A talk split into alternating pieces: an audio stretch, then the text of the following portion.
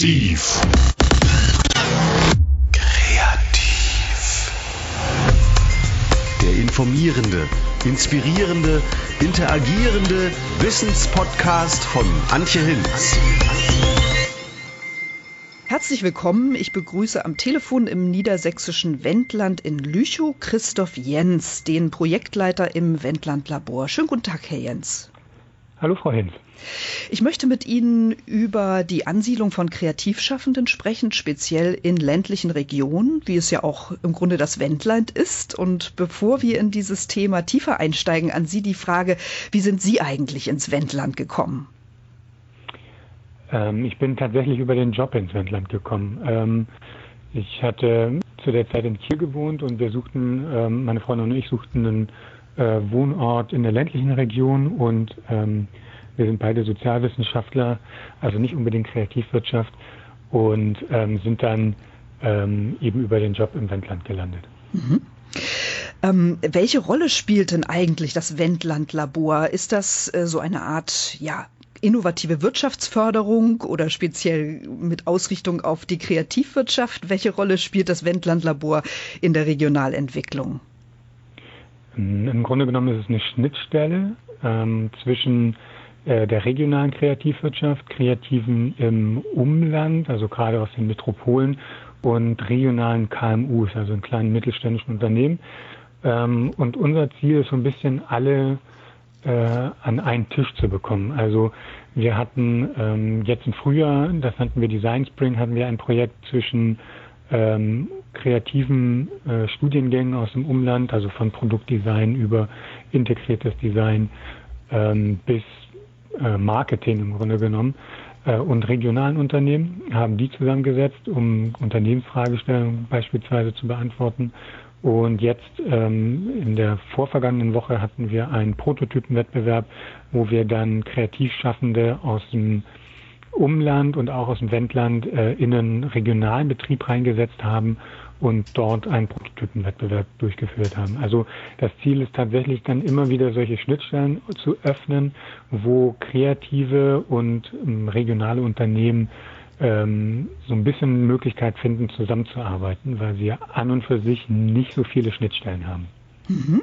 Ich werde darauf dann später nochmal im Detail eingehen. Hm, nochmal ganz grundsätzlich gefragt, warum wird denn der Fokus überhaupt auf Akteure aus der Kultur- und Kreativwirtschaft gerichtet? Also warum sind Akteure aus dieser Branche wichtig für die regionale Entwicklung? Was bewirken die? Naja, in erster Linie geht es darum, frischen Input zu bekommen. Also ähm, wir haben natürlich relativ ähm, traditionelle Unternehmen hier im Landkreis, ähm, die eben äh, meistens auch als Lohnfertiger unterwegs sind oder in der Logistik, in der Lebensmittelindustrie, die auch innovationsstark zu machen oder innovationsstärker zu machen. Ähm, dafür brauchen wir natürlich dann auch einen gewissen kreativen Input, den die Unternehmen von sich aus selber nicht leisten können. Also ähm, die meisten Unternehmen können keine eigene Entwicklungsabteilung beschäftigen. Deswegen ist so ein Austausch mit der Kreativwirtschaft und das Fördern und Ansiedeln der Kreativwirtschaft auch in dem Moment für die regionalen KMUs wichtig. Mhm.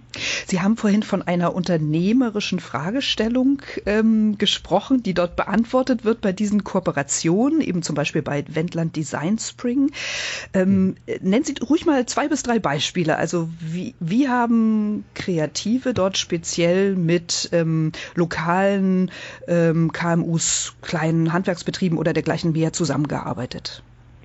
Also die beim Design Spring waren die Fragestellungen sehr offen gehalten. Also das Unternehmen hat zwar eine Fragestellung reingegeben, ähm, die Ergebnisse waren aber dadurch, dass wir sie mit Studierenden gemacht haben, das waren keine Auftragsarbeiten in dem Sinne, äh, sehr offen. Also wir hatten einen metallverarbeitenden Betrieb hier im Wendland, ähm, der aktuell hauptgeschäftlich Münzzählmaschinen produziert und ähm, hatte dann sich ein paar Studierende eingeladen zu sich in der Hoffnung, dass die Studierenden eine neue Möglichkeit finden, ähm, ähm, Münztelmaschinen besser zu vermarkten, anders zu nutzen.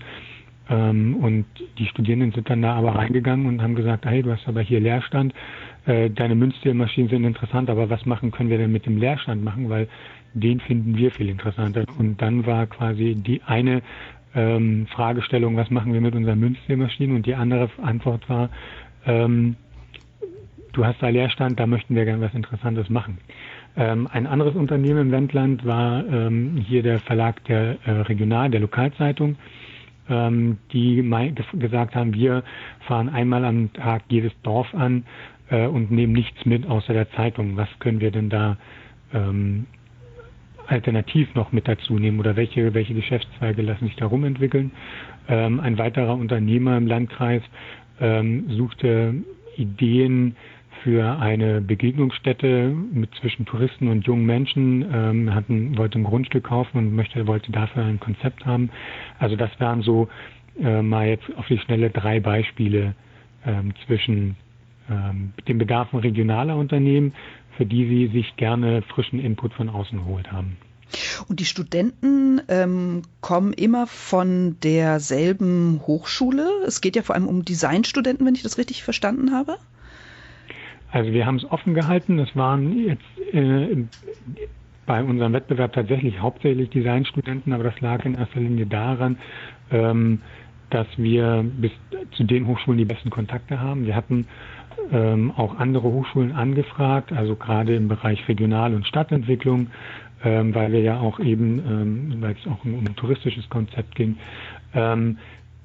Wir haben im Grunde genommen relativ hohes, äh, großes Netzwerk an Hochschulen, das wir ähm, bereits bespielen, also von der HAWK in, in Hildesheim äh, über die ähm, HAW in Hamburg, über die HFK in Bremen etc. Also wir haben ein sehr großes Netzwerk. Ähm, hauptsächlich ähm, sind das tatsächlich ähm, Hochschulen mit Designhintergrund, aber also wir verstehen den Kreativwirtschaftsbegriff etwas offener, also nicht rein auf äh, Designstudierende oder den Kunstbereich zugeschnitten, sondern eben auch alle, die ähm, so ein bisschen aus sich heraus etwas schaffen können. Im Grunde genommen also auch Programmierer und ähm, Ingenieure sind, äh, sind wir auch äh, in dem Bereich mit drin. Müssen und solche sich, Hochschulen sprechen wir in dem Moment auch an. Mhm. Müssen sich Studenten bewerben, schon mit einer Idee oder äh, dürfen sozusagen alle teilnehmen, die sich bei Ihnen melden? Wie ist das Verfahren? Wir haben das so geregelt, dass die Studierenden so ein bisschen dazu schreiben sollten, was sie sind, äh, also was sie studieren oder was sie, ähm, was ihre Interessen sind, ähm, weil wir natürlich gerne im Vorfeld ein bisschen ähm, aussortieren wollten, wer schon, wer ein bisschen Erfahrung mitbringt, wer eigene Qualifikationen mitbringt, ähm, weil wir auch wenn es wenn die Ergebnisse offen sind, wünschen wir uns natürlich möglichst gute und möglichst kreative Ergebnisse. Äh, deswegen haben wir da schon einen kleinen Auswahlprozess, der sich ähm, so ein bisschen nach ähm, Qualifikation, was brauchen wir in den bestimmten Fragestellungen, die sind uns ja vorher schon bekannt, oder ähm, wie, was ist so die, äh, das Portfolio der Studierenden. Ähm, also da versuchen wir das immer ein bisschen äh, vorher schon auszusortieren. Wie groß sind dann die Gruppen, die den einzelnen Unternehmen zugeordnet werden? Also wie viele Studenten arbeiten da jeweils zusammen? Ähm, das ist unterschiedlich. Zuletzt waren es bei uns immer Dreiergruppen.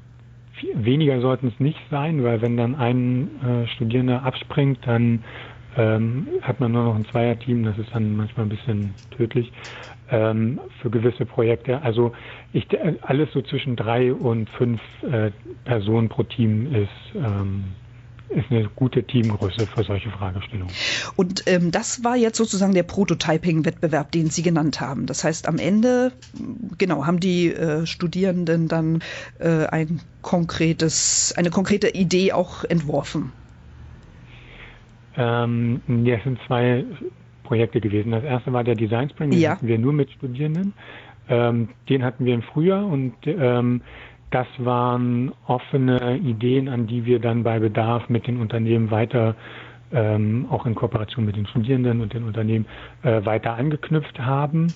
Ähm, und der Prototypenwettbewerb, den hatten wir jetzt eben vorvergangene Woche ver äh, veranstaltet, ähm, der war nicht auf Studierende zugeschnitten, der war offen für alle also wir hatten vom, vom Universitätsprofessor, vom ehemaligen bis zu Studenten, von einem klassischen Tüftler bis zu einem Ingenieur alles mit dabei.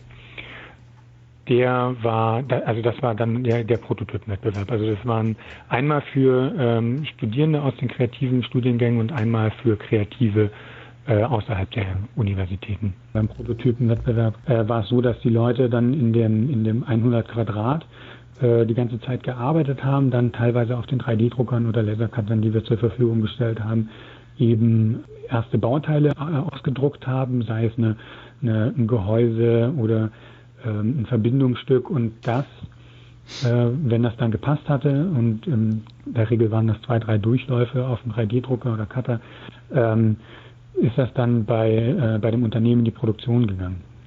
Und da wurde ah. es dann eben in Metall hergestellt. Und das war so ein bisschen ähm, dann diese Schnittstelle, wo beide Seiten, die, die kreativ gearbeitet haben und auch das Unternehmen profitiert konnten, weil das Unternehmen natürlich auf der einen Seite möglicherweise neue Kooperationen dadurch äh, eingehen kann äh, mit den Kreativen, die dort drin gearbeitet haben. Die haben vielleicht ein Produkt, das umgesetzt werden kann. Äh, Im Zweifelsfall hatten sie mindestens einfach nur ähm, mal eine neue geistige Herausforderung, weil sie mit Teilen auseinander äh, sich auseinandersetzen mussten, mit denen sie vorher vielleicht noch nicht so viel zu tun hatten, weil sie seit 30, 40 Jahren eben Münzmaschinen herstellen. Und ähm, für die Kreativen war einfach der Vorteil, dass sie ähm, der Geschäftsführer hat sich daneben gesetzt, hat sich angehört, was sie vorhaben und hat dann als erstes mal gesagt, das geht nicht. Ähm, und dann war das so ein bisschen so ein Austausch, was geht nicht, was können wir anders machen. Also die Kreativen haben dann noch mal ein bisschen Input bekommen, ob ihre, wie realistisch ist denn die Idee, die sie da haben. Und das waren, glaube ich, ganz gute äh, Synergieeffekte, die dann eben so einen Raum ähm, in einem Unternehmen bieten kann. Und wir haben den jetzt eben bei einem metallverarbeitenden Betrieb gehabt und ähm, könnten das aber eben auch umziehen in einen holzverarbeitenden Betrieb, in die Lebensmittelindustrie etc., dass man dann eben Kreative in den Raum reinholt und diesen Raum holt man in ein Unternehmen rein. Und ähm, diese Bewerber vom Prototyping-Wettbewerb kamen sozusagen aus dem Wendland, aber auch darüber hinaus. Genau, also da sind wir dann wieder an äh, unsere Netzwerke rangegangen. Wir haben die Netzwerke der Grünen Werkstatt, die ja im Kreativbereich im Wendland auch sehr stark äh, äh, involviert sind. Ähm, die haben wir alle angeschrieben, kontaktiert, haben gesagt, hey, wir machen einen Prototypenwettbewerb. Hast du nicht Interesse, dich bei uns mit zu bewerben? Und dann haben wir ähm, eben auf Bewerbungen gewartet und ähm, dann die nach unterschiedlichen Schwerpunkten, also wir wollten gerne Leute aus dem Wendland haben, wir wollten natürlich auch nochmal Input von außerhalb haben ähm, und möglichst ähm, unterschiedliche Akteure, die dann äh, in dem Prototypenwettbewerb teilnehmen. Äh, mit dabei haben und genau, das lief dann eben über die verschiedenen Netzwerke Direktkontakte zu den Hochschulen, Fab Labs, Coworking Spaces etc. Und gab es da von Ihnen feste, auch feste Aufgabenstellungen, die sich sozusagen thematisch an das Wendland ähm, anreihen, anknüpfen? Zu dem Prototypenwettbewerb muss man vielleicht dazu sagen, dass das auch ein kleiner neues Projekt ist, ähm, wo wir ähm, einen Raum bzw. zwei Räume als Werkstätten ausgerüstet haben bei einem Unternehmen. Ähm, das heißt, äh, es ist so eine Art in ein Unternehmen integriertes Fab Lab, ähm, wo es darum geht, dass man ähm, in dem Fab Lab seine Projekte ausarbeiten kann und dann im direkten Kontakt mit dem Unternehmen schauen kann, wie ist es denn später tatsächlich in der Realität aus äh, umsetzbar. Und dementsprechend hatten wir dann für den Prototypenwettbewerb auch Teilnehmerinnen und Teilnehmer akquiriert und gesammelt äh, mit der Prämisse, ähm, wir haben hier einen metallverarbeitenden Betrieb. Ähm, ihr könnt alle Ideen mitbringen, die sich so ein bisschen um den Schwerpunkt Metall drehen. Mhm. Und danach ähm, haben die Leute sich dann bei uns beworben und wir haben sie dann ausgewählt. Diese Formate, die Sie nennen, die haben, ähm, so sehe ich das, im Grunde einen doppelten Effekt. Also einerseits ähm, ja, holen sie ähm, ja neue Ideen ins Wendland, aber im Grunde genommen strahlt sowas auch wiederum nach außen und ist so ein bisschen Werbung für den Standort. Ähm, ja, ist das so bewusst äh, von Ihnen auch geplant, dass es so einen Doppeleffekt hat? Also auch ein bisschen Lust zu machen, äh, dass junge Leute ähm, über diese über diese Schnupperkurse, sage ich jetzt mal, vielleicht auch das Wendland besser kennenlernen und möglicherweise sich überlegen, ob sie später dort äh, dauerhaft sich niederlassen. Das ist absolut ein Ziel, äh, das wir natürlich verfolgen, ja. Also es geht nicht nur um den Wissenstransfer, sondern natürlich auch um einen ähm, personellen Transfer. Wir hatten jetzt beim Prototypenwettbewerb ein Team dabei, ähm, was überlegt, aus den Metropolen oder aus der Metropole äh, in die ländliche Region zu ziehen. Und ähm, für solche ähm, Menschen ist das natürlich auch immer eine ganz gute Möglichkeit, einfach mal so probehalber äh, in ländliche Regionen zu kommen. Äh, in dem Fall war es jetzt eine Woche. Und einmal so zu schauen, okay, welche Menschen gibt es hier, welche Unternehmen gibt es hier, äh, wie ist so ein bisschen die Infrastruktur, gerade wenn man sich so ein bisschen als Startup ähm, äh, betätigen will, als Startup starten möchte. Ähm, dafür ist es dann natürlich nochmal ganz gut, solche äh, Projekte auch mitzunutzen. Vielleicht können wir dann gern noch mal ein bisschen näher ins Detail gehen. Also welche Faktoren sind denn dann für junge Leute speziell wichtig, um eben wirklich die Entscheidung zu treffen, ich komme jetzt hierher? Sie sagten ja auch schon, es ist vielleicht sogar leichter, wenn sich mehrere gleich zusammentun und diese Entscheidung treffen. Menschen ziehen Menschen an, sagt man ja immer. Also welche harten und weichen Faktoren ähm, sind zu beachten für, für Sie, der ähm, jetzt diese jungen Leute ins Wendland holen will? Ich glaube, erstmal muss man ein bisschen abstreifen, dass man junge Menschen herholen möchte, ähm, weil, das haben wir auch festgestellt, also gerade so die Menschen, Studierenden, die so gerade mitten im Studium sind, äh, die sind meistens raus, ganz ehrlich gesagt, weil die momentan noch einen ganz anderen ähm, Lebensplan haben als diejenigen, die dann realistisch ähm, ähm, Zielgruppe sind für so ein direktes Anwerben, wenn man das mal so sagen möchte. Ähm, und das sind dann die, die Menschen, die ähm, schon eine Weile gearbeitet haben, aus den Städten kommen, jetzt eine Familie gegründet haben und ähm, jetzt so ein bisschen den nächsten Schritt machen möchten. Das ist in erster Linie so die Zielgruppe, die man, äh, glaube ich, auch aus den Kreativbereichen mit in ländliche Regionen bekommt. Ähm, so die klassischen Studierenden, die jetzt noch mitten im Studium sind oder kurz danach sind, die äh, für die ist das meistens noch äh, noch gar nicht so Thema. Also auch ähm, jetzt aus der direkten Erfahrung und dem Kontakt mit den Studierenden, die wir hatten, ähm, ist das eher so, dass dann, das kommt dann so fünf bis zehn Jahre später, äh, wenn dann so die, die erste Familienplanung steht. Mhm. Wie ist das Ihrer Erfahrung nach? Suchen dann solche jungen Familien eher ähm, ja, Wohnraum zu mieten oder schon ähm, also ein Haus, was sie kaufen wollen? Gibt es da Trends auszumachen? Ja, das ist, glaube ich, teils, teils. Ich glaube, das ist so ein bisschen abhängig davon, ähm, wie sicher sich die Menschen sind, auch aufs Land zu wollen. Also es gibt viele, die, glaube ich, die Möglichkeit gerne nutzen würden, erstmal so ein bisschen probehalber aufs Land zu gehen. Ähm, ich glaube, da böte sich jetzt auch nochmal die Möglichkeit, ganz neue, interessante Projekte zu starten. Also es gibt ja auch ähm, gerade in Brandenburg diese ganzen Co-Living-Projekte, wo man mal eben nur für eine Weile aufs Land ziehen kann. Ähm, also ich glaube, dass es so teils, teils ist. Die Menschen, die schon äh, so ein bisschen Erfahrungen vom Land mitbringen, die unter Umständen Wiederkehrer sind gegenüber Neuankömmlingen, die sind sicherlich mehr dabei, ähm, nach einem eigenen Wohnraum zu suchen. Und diejenigen, die so ein bisschen frisch aufs Land kommen und so ein bisschen schnuppern möchten, die, glaube ich, sind in erster Linie ähm, an unterschiedlichen Miet Möglichkeiten interessiert. Wie bringen Sie denn, jetzt mal ganz praktisch gefragt, die äh, Teilnehmer dieses Prototyping-Wettbewerbs unter? Ähm, also gibt es da Einheimische, die sagen, wir freuen uns, wenn wir mal Kontakte zu Leuten von außen bekommen oder wie, wie organisieren Sie das? Oder gibt es leerstehende Wohnungen, die Sie dann für diese Zeit ähm, wieder fit machen? Wir haben tatsächlich in, äh, in einfach nur in Anführungszeichen ein Seminarhaus äh, was wir den Leuten dann zur Verfügung stellen können, äh, für die wir dann in der Zeit ähm, Übernachtungsmöglichkeiten zur Verfügung stellen. Das ist dann äh, tatsächlich wiederum Landleben pur, so mit einem alten Fachwerkhaus, mit großem Garten, äh, 30 Zone vor der Tür. Also ähm, da versuchen wir es dann nicht, nicht äh, quasi im direkten Kontakt mit den WendländerInnen, sondern ähm, über äh, ein klassisches Seminarhaus.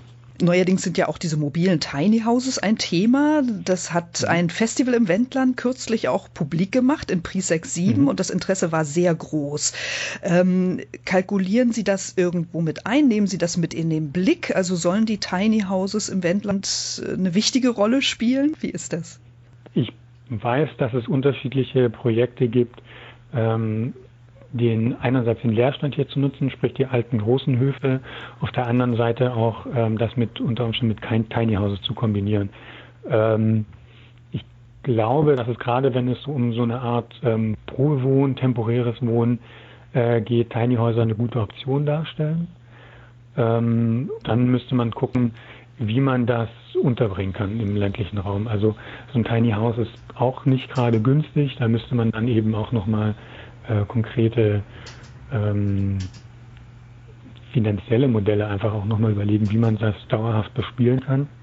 Aber ich glaube, dass es auch durchaus eine Option ist, äh, gerade wenn man dann irgendwie mit dem Hintergedanken äh, Wohnen auf Zeit äh, an das Thema herangeht. Was muss dann so ein Ort auch noch an Rahmenbedingungen sicherstellen? Sie haben ja gesagt, die ähm, Interessenten sind dann schon ein bisschen älter, kommen mit Familie. Also sind das dann auch so Fragen nach Kita, Schule, ärztlicher Versorgung? Also was äh, hören Sie von den Kandidaten, die überlegen, ins Wendland zu kommen? Was ist denen wichtig? Naja, zum einen ist es eine Kostenfrage. Gerade wenn man an Startups denkt, ähm, geht es ja darum, dass die teilweise noch nicht mit so viel Kapital ausgestattet sind, ähm, so dass sie gerade, wenn sie auch zum Beispiel in Berlin, äh, sie kaum noch Möglichkeiten haben, da mal in Ruhe zu gründen, ohne jetzt gleich an, an äh, ans Geld machen zu gehen. Ähm, also es gibt eine gewisse wirtschaftliche Komponente für junge Menschen oder insbesondere Start-ups, äh, die dann sagen, ja, okay, wir brauchen Platz und wir haben nicht so viel Geld. Das ist eine Option und wenn es dann eben in diesem familiären Bereich sind, geht, ist es tatsächlich so das Klassische, man braucht eine Kita, man braucht eine Schule. Ähm, Mobilität ist auch immer eine Frage. Ähm, und darüber hinaus ein bisschen Wohnraum, der im Wendland auch jetzt nicht ähm, unendlich verfügbar ist. Ähm, also es sind tatsächlich so die klassischen Familienthemen und ähm, im unternehmerischen Bereich sind es äh, ja einfach die Kosten und auch das Netzwerk, was man dann ähm, mitbekommt, was hier im Wendland natürlich relativ stark ist, einfach auch schon durch die Vorarbeit der Grünen Werkstatt, äh, die da unterschiedliche Netzwerkveranstaltungen und Netzwerktreffen auf die Beine gestellt hat und stellt, ähm, so wie ähm, das Tiny Living Festival, das sie gerade angesprochen hat, auch im Grunde genommen ähm, durch äh, Vorarbeit der Grünen Werkstatt entstanden ist. Kümmern Sie sich auch als Wendland-Labor um Immobilien, um Nachnutzung, Zwischennutzung oder sind eher diese besonderen Formate, die Sie schon ähm, erläutert haben in Beispielen, sind die Ihr zentrales Aufgabenfeld? Ja, unser Job ist tatsächlich ähm, eher so diese Schnittstelle zu bilden zwischen ähm, den, den, der Kreativwirtschaft, Studierenden und den Unternehmen und da an diesem Punkt Räume sozusagen, aber jetzt gedankliche Räume äh, zu schaffen, ähm, mit denen, in denen sich diese unterschiedlichen Gruppen treffen und zusammenarbeiten können.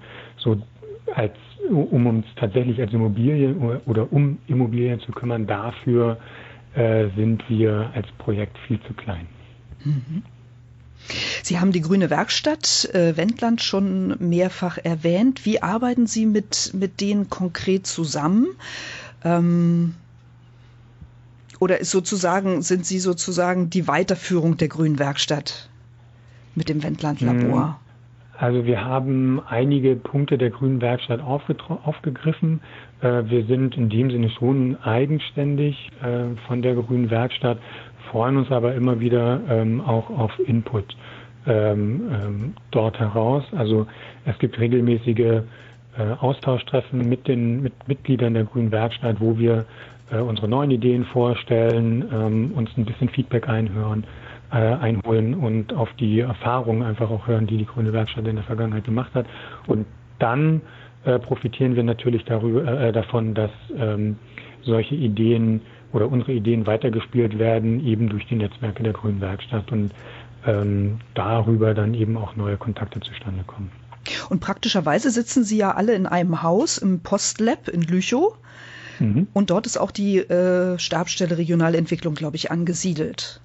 Genau. Im Grunde ist das ja schon ein konkretes Erfolgserlebnis, nämlich eine der Designstudenten ist nach, der, nach einer der Sommerakademien tatsächlich eben dauerhaft im Wendland geblieben, mhm. nämlich Nicole Servatius. Also sie hat ja. zunächst projektgebunden in der Grünen Werkstatt gearbeitet und leitet jetzt die Stabstelle regionale Entwicklungsprozesse. Ja, das ist im Grunde genommen dann äh, ideal gelaufen. Genau. Ähm, und Frau Savazio ist nicht die einzige. Also ähm, im Umfeld der Grünen Werkstatt aus unterschiedlichen Veranstaltungen sind ähm, ich, acht oder neun weitere ähm, junge Menschen darüber dann äh, entweder direkt im Wendland geblieben oder ins Wendland irgendwie später zurückgekehrt. Also ähm, wenn man wenn man diese Designcamps nimmt, äh, nimmt aus denen äh, eben ja auch Frau Servatius äh, da geblieben ist und wir so ein bisschen auch die Nachfolgeprojekte starten, ähm, kann man schon sagen, ja, es macht schon Sinn. Das ist mal so ein bisschen, vielleicht jetzt nicht Probewohnen im, in, in der ländlichen Region, sondern es so ein bisschen ähm, Probearbeiten, so ein bisschen Probeurlaub. Es ist ja jetzt nicht so, dass man ähm, ähm, dadurch ein halbes Jahr die Möglichkeit hat, mal im Wendland zu leben, sondern die Designcamps, die waren ja in der Regel ein oder zwei Wochen. Ähm, und das war so ein bisschen ein Probeschnuppern mal für, für einen kurzen Zeitraum. Ähm, und es hat aber offensichtlich vielen gefallen und die sind dann darüber wieder zurückgekommen. Also das ist eben immer noch so eine Option. Selbst wenn man Studierende ähm, in irgendwelche Veranstaltungen mit reinnimmt, ähm, hat man natürlich die Möglichkeit oder, oder besteht die Möglichkeit, dass ähm, die sich später daran erinnern und wieder zurückkommen. Mhm. Also quasi wie Rückkehrer werden. Das Wendland Labor gibt es ja seit letztem Jahr, glaube ich. Genau. Wie ist das, ähm, wie wurde das eingerichtet, mit, mit, welchen Mitteln und für wie lange ist das jetzt geplant? Also wir sind im Juli letztes Jahr, letztes Jahr gestartet, ähm, sind ein gefördertes Projekt über den Europäischen Sozialfonds unter der Richtlinie Soziale Innovation und ähm, bestehen für zwei Jahre, vorerst eben bis äh, Ende Juni 2020 und sind jetzt momentan auch dabei zu äh, schauen, wie wir die Netzwerkarbeit, die wir bis jetzt ähm, ähm, angefangen haben, ähm, zu verstetigen.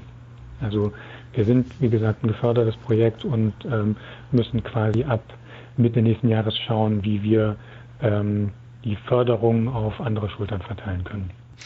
In Lüchow gibt es ja auch noch eine spezielle Ansiedlungsagentur oder Ankommeninstitution, die Agentur Wendland mhm. Leben. Haben Sie mit denen ja. auch äh, zu tun? Sind Sie vernetzt? Wie arbeiten Sie mit denen zusammen?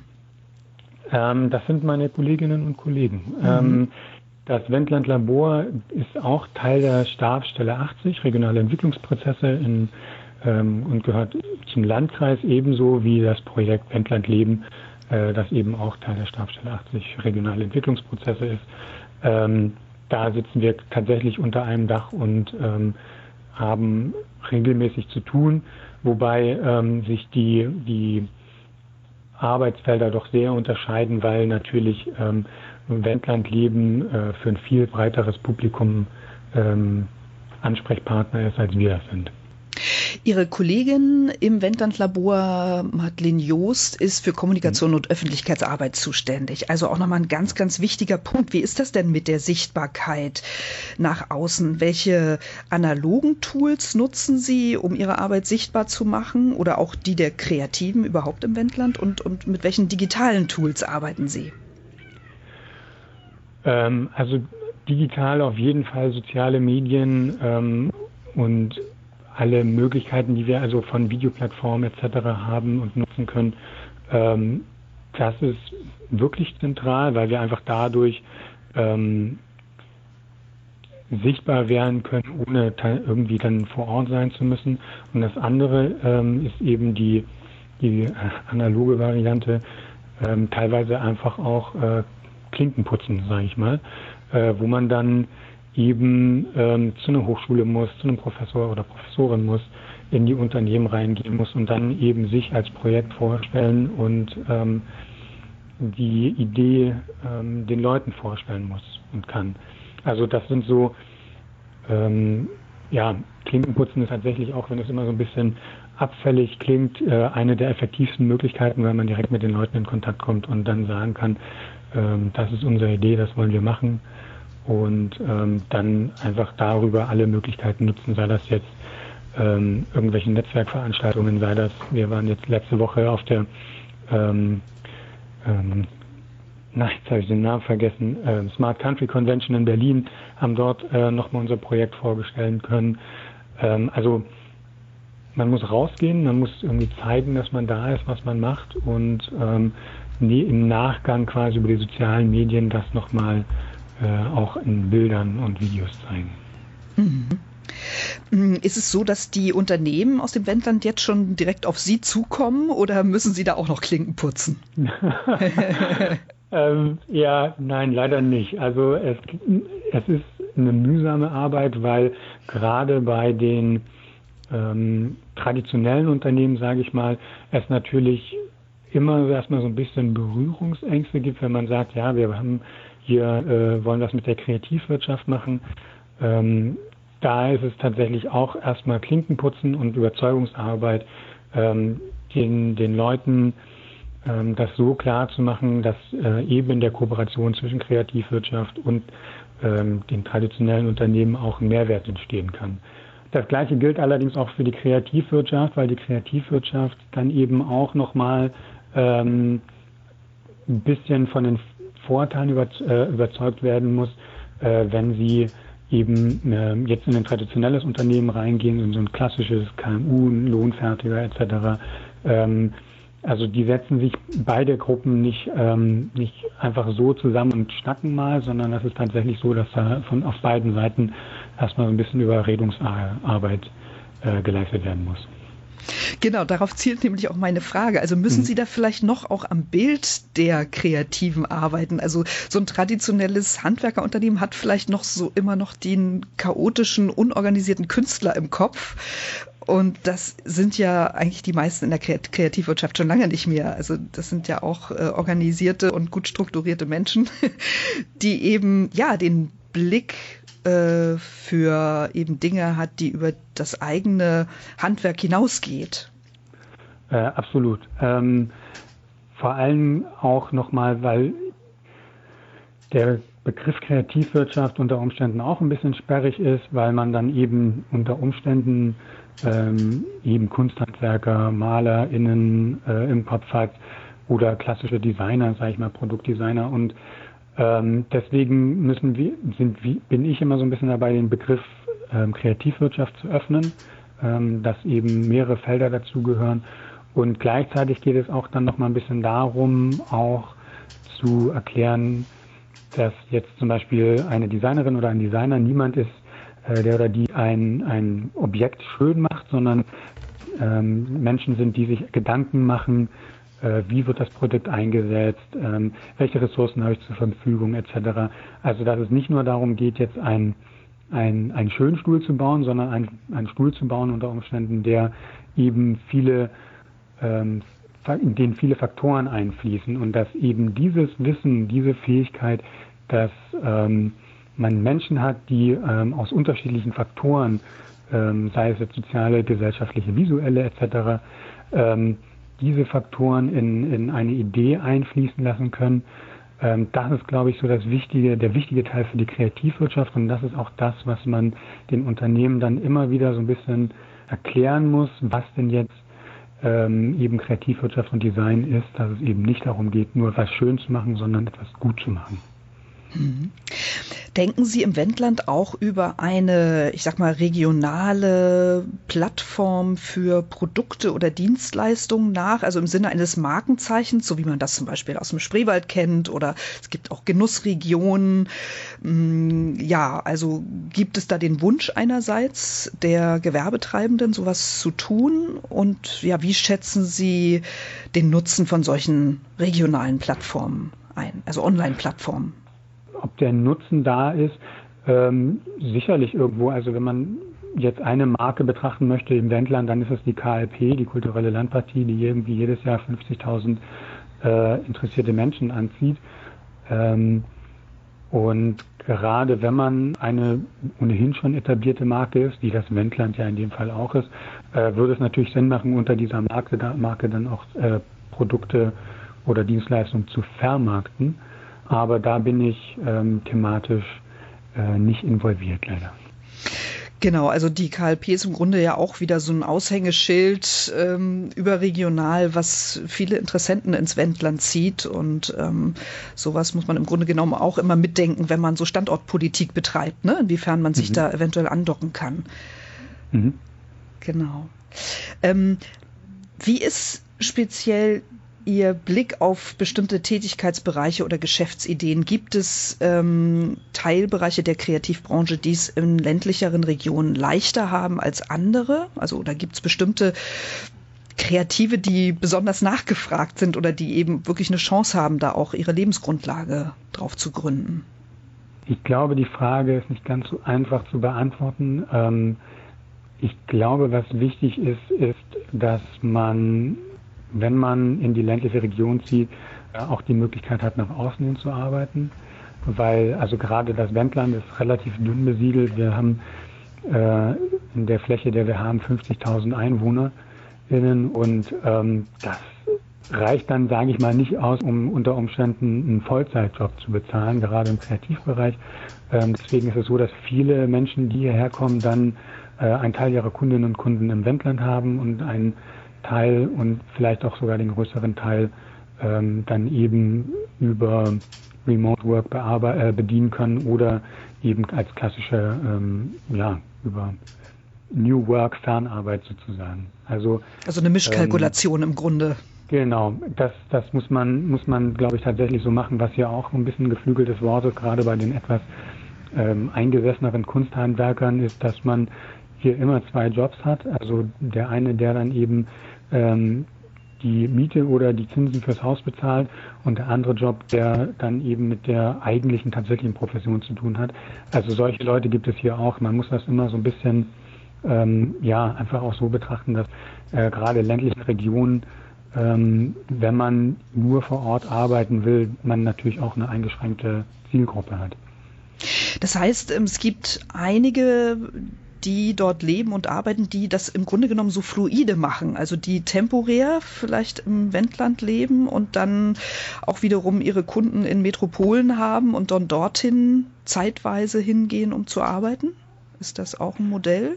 Das ist ein Modell oder eben diese Kunden dann äh, über das Internet von zu Hause aus bedienen können. Also ja, aber die, diese, diese fluiden äh, Modelle es gibt es tatsächlich auch regelmäßig hier bei den Leuten in der Kreativwirtschaft. Was glauben Sie, was ist die groß, größte Motivation für Menschen ins Wendland zu kommen? Ist es dann der Wunsch nach, ja, tatsächlich nach Natur oder eben auch ähm, solche kreativen Gemeinschaften oder wehrhaften Gemeinschaften? Die Anti-Atomkraft-Bewegung mhm. hat ja dort auch einen wichtigen Standpunkt. Mhm. Ähm, also ist es sind es solche weichen Faktoren, zwischenmenschlichen Faktoren, die dann auch reizvoll sind und mit denen Sie möglicherweise auch arbeiten, mit, bei Ihren Ansätzen im Wendland-Labor? Ähm, natürlich arbeiten wir auch damit und ich glaube, dass es in erster Linie die, die soften Faktoren sind, insbesondere gerade wenn man in die Richtung Kreativwirtschaft denkt, ist es eben das doch sehr dichte Netzwerk an, an Menschen. Also ähm, ich habe zwar angesprochen, dass wir hier kein, kein, nicht viele Einwohner haben, aber die die hier sind, sind alle relativ gut vernetzt und ähm, man hat immer die Möglichkeit, immer auf einem kurzen Wege ähm, an, an Kooperation, an Austausch, an Wissen zu kommen. Ähm, also ich glaube, dass das mit die Stärke ist. Also für, für eine ländliche Region, ich kenne auch andere, ist es auch dann wiederum so, dass zum Beispiel das kulturelle Angebot, Angebot nicht so ähm, groß ist. Da ist das Wendland auch sehr stark.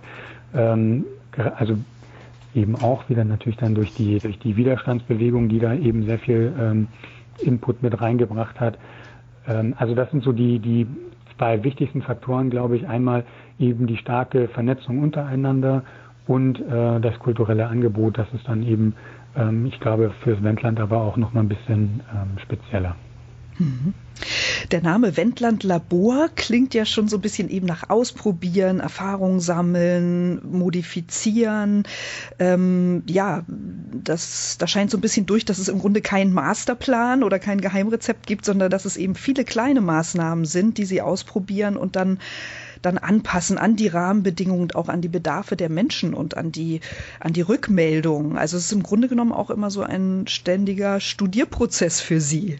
Ja, ist es tatsächlich. Also ähm, wir haben zum Glück ein relativ offenes Konzept, auf das der, die, die Förderung basiert ähm, und haben die Möglichkeit, ein bisschen auszuprobieren. Und das versuchen wir auch zu nutzen. Ähm, einfach auch, weil eben aus ähm, fünf, sechs guten Ideen tatsächlich nachher nur eine wirklich funktioniert. Ähm, und da muss man, gerade wenn man solche Projekte ausprobiert, ähm, auch damit muss man rechnen und damit muss man aber auch vorplanen, dass man eben einige Sachen ausprobiert, die unter Umständen nachher nicht funktionieren. Wir ähm, versuchen das auch. Bis jetzt hat das meiste, was wir äh, angefangen haben, tatsächlich auch irgendwo Früchte getragen ähm, und äh, sind da ganz froh, dass wir eben diese Offenheit haben, unterschiedliche Sachen ausprobieren zu dürfen. Haben Sie einen Tipp an Wirtschaftsförderer, Regionalentwickler in anderen Regionen? Es lässt sich ja nie alles eins zu eins übertragen, aber gibt es so etwas, wo Sie sagen, da lohnt es sich zu investieren oder daran zu arbeiten? Probiert das einfach mal aus. Ich bin auch immer ein bisschen hin und her gerissen, weil es immer dann die Frage ist, was, was für eine Herangehensweise ist. Ist es ein, so ein Top-Down-Herangehensweise? Also setzt man dann als Regionalentwicklung oder Wirtschaftsförderung äh, irgendein Projekt in die Landschaft und sagt dann jetzt nutzt es oder ist es umgekehrt, dass man ähm, einen Bedarf entdecken muss äh, und den dann eben als Regionalentwicklung oder Ver äh, Wirtschaftsförderung bedienen kann. Also das ist, glaube ich, immer so, äh, man kann sagen, äh, dass es Räume geben muss, in denen sich Kreativwirtschaft und regional, also traditionelle Unternehmen, ähm, vielleicht auch einfach interessierte Menschen treffen können und zwar ohne große Vorbedingungen. Ähm, das ist, glaube ich, etwas, in das man investieren kann, aber dafür müsste man vorher auch noch mal ein bisschen ähm, unter Umständen Überzeugungsarbeit leisten, äh, diese ja doch teils unterschiedlichen Zielgruppen ähm, miteinander äh, unter einen Hut zu bekommen und miteinander, also dass sie auch ähm, zusammen kooperieren können. Also das ist ähm, schon wichtig. Ansonsten, äh, wenn das irgendwie sichtbar ist, wenn das möglich ist, dann wäre ein Raum äh, und sei es erstmal nur auch ein, ein, ein geistiger Raum ähm, eine gute Möglichkeit, äh, da nochmal Synergien äh, zu schaffen. Genau, also wahrscheinlich muss es lockere Formate geben, wie so Kennenlernfrühstücke, wie Sie das ja auch mhm. im Wendland haben, und dann wiederum etwas äh, festgezurrtere ähm, Angebote, um nochmal speziell auf Zielgruppen eingehen zu können. Also wahrscheinlich ist genau. es beides, was dann die, die gute Mischung macht. ja, genau. Also das eine ist was, wo man mal so ein bisschen hingehen kann und äh, ich sag mal schnuppern kann. Solche Veranstaltungen sind absolut wichtig und dann ähm, muss man aber auch dann nochmal ein bisschen ähm, festgezurrt ist ein ganz gutes Wort, wo man ähm, eben dann in den festen Rahmen vorgibt, äh, unter welchem dann eben äh, zusammengekommen wird. Ähm, das sind so wichtige Herangehensweisen in der Thematik. Vielen herzlichen Dank an Christoph Jens. Sie haben uns ganz tolle Einblicke gegeben in die Regionalentwicklung und ähm, wie das so im Wendland alles läuft. Sie sind Projektleiter im mhm. Wendlandlabor in Lüchow. Und ja, ich bedanke mich ganz herzlich und wünsche Ihnen noch ähm, viele kreative Projekte und Erfolge in dieser Region. Herzlichen Dank. Danke Ihnen auch, Frau. Einen schönen Tag wünsche ich noch.